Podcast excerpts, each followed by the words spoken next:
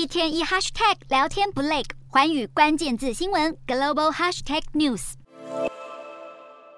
这一期的环宇大话题要来关注到的是晶片四方联盟，美国主导并且是要求台湾、日本及南韩加入的 Chip Four 晶片四方联盟首场的预备会议，在延后一个月之后，将在下周初就要召开。南韩首尔新闻报道，第一场预备会议将会是以视讯的方式来举行，所以来自美国、台湾、日本跟南韩四个成员的局长级官员都将出席，预计将会讨论未来的广泛议程。美国正在试图要借着这个联盟来培育半导体产业人力资源研发合作，并且要推动供应链多元化，主要就是要来遏制中国晶片业的发展。不过，对于出口是高度依赖中国的南韩而言，要与美国合作其实是有许多的顾虑。在过去二十年，南韩的半导体产品对中国的出口依赖是暴增了将近十三倍。所以呢，从两千年占总体对中出口的百分之三点二，暴增到去年就来到了百分之三十九点七。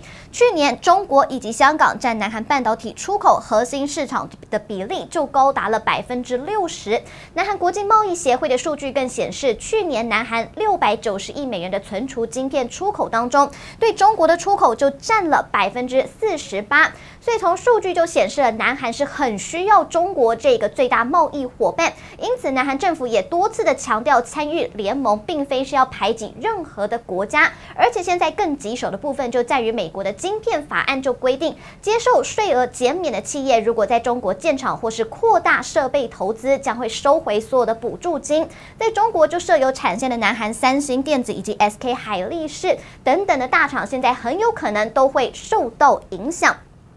不过，在经过思考之后，南韩是松口，他们决定要参加晶片四方联盟的初步会谈。尽管有人就开始担心这样做法可能会激怒中国，但是总统尹锡悦他就表示了，Chip Four 是有必要进行更密切的合作，来实现国家利益的最大化。而专家其实也认为，南韩加入 Chip Four 才能够长期受惠。Global Data 的研究员巴利他就表示了，中国积极发展本土半导体产业，南韩获得或是维持中国半导体市场比重的机会。将会随着时间的推移而减少。中国他们就喊话了，他们要达到自给自足，也就是目标。二零二五年的时候，中国半导体的自制率是要达到百分之七十。所以看看南韩八月的进出口数据，出现了罕见的连续五个月贸易逆差，这个其中主要就是来自于对中国市场的逆差。所以由此可见，南韩三星还有 SK 海力士对中国的出口机会，接下来恐怕只会越来越少。另外，原本受惠中国投资晶圆厂的半导体材料零部件和设备企业，也是极有可能会失去长期的商机。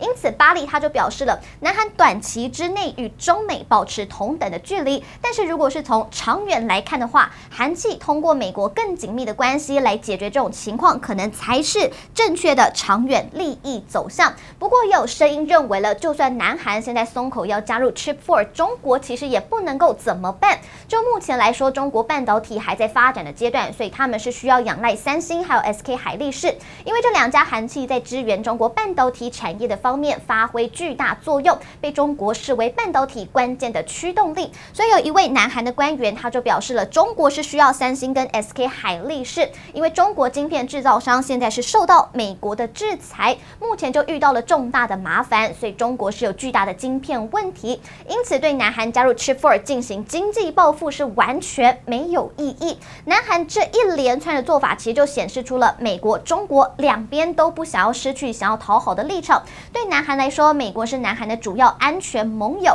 而中国是南韩最大的贸易伙伴。中美之间的竞争不断升级，带来地缘政治上的困境，这是南韩要绞尽脑汁去面对的。Hello，大家好，我是寰宇新闻记者孙艺林。国际上多的是你我不知道的事，轻松利用碎片化时间吸收最新国际动态，立刻点选你关注的新闻议题关键字，只要一百八十秒，带你关注亚洲，放眼全球。